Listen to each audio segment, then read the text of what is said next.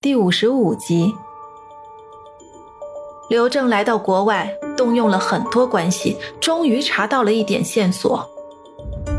夫人，这个一下身份有问题。太好了！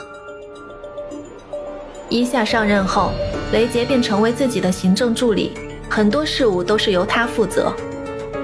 一会儿去陪我见一下秦老板。杨总。今天会见秦总的预约取消了，临时的通知。上午有个股东大会。开什么玩笑？股东大会怎么会临时通知？肖华又在搞什么鬼？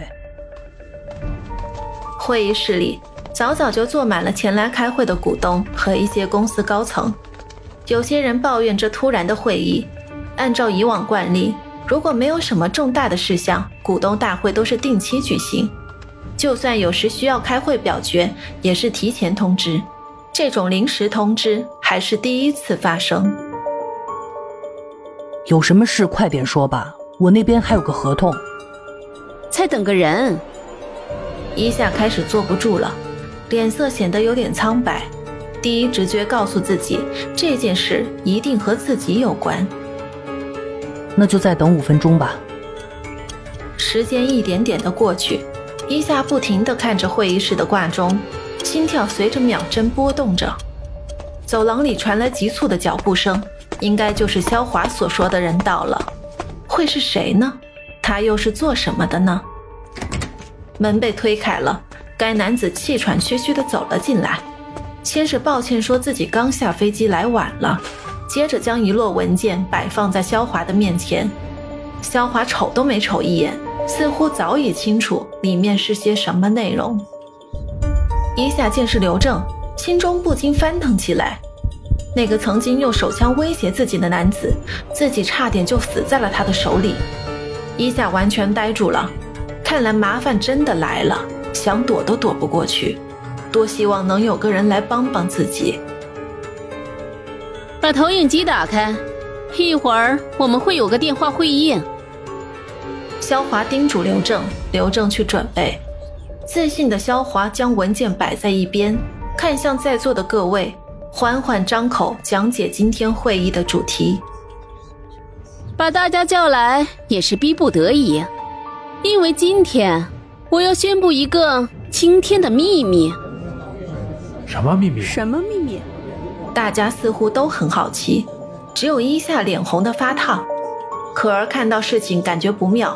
因为他也怀疑到伊夏的身份，但这不是表决的问题。如果想帮助一夏，只有阻止会议进行。但这谈何容易？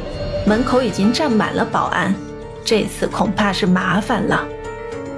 大家不再喧哗，都静静的等待肖华公布所得到的消息。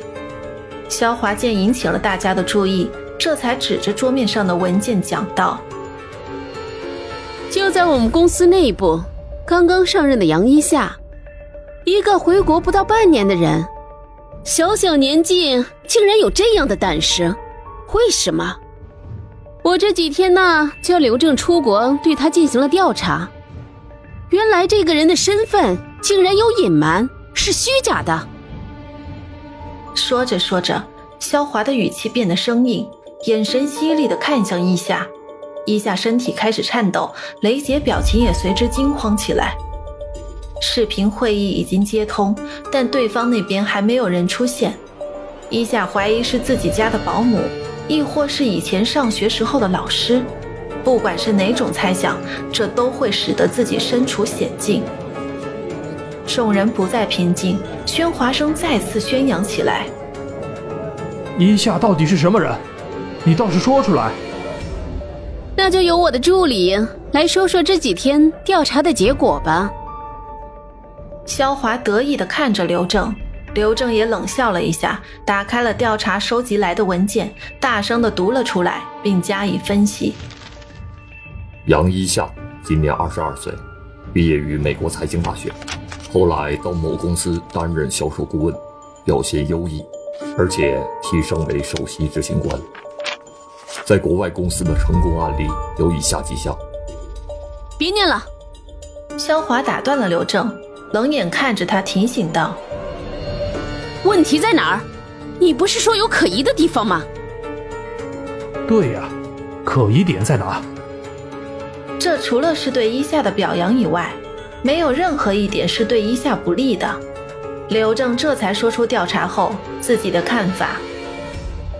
你们想一想，一个年纪只有二十二岁的小子，竟然毕业于国外名牌大学，而且还当上了 CEO，难道这不都是疑点吗？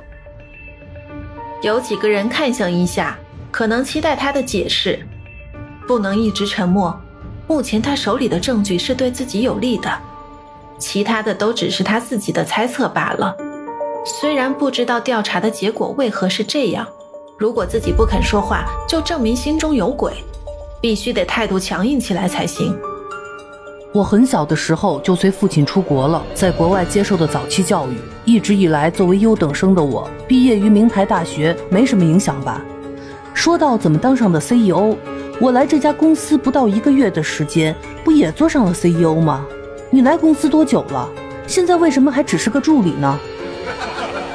众人大笑起来。原来一下被惹恼后也是不会留情面的。刘正显得有些尴尬，但依然信心十足。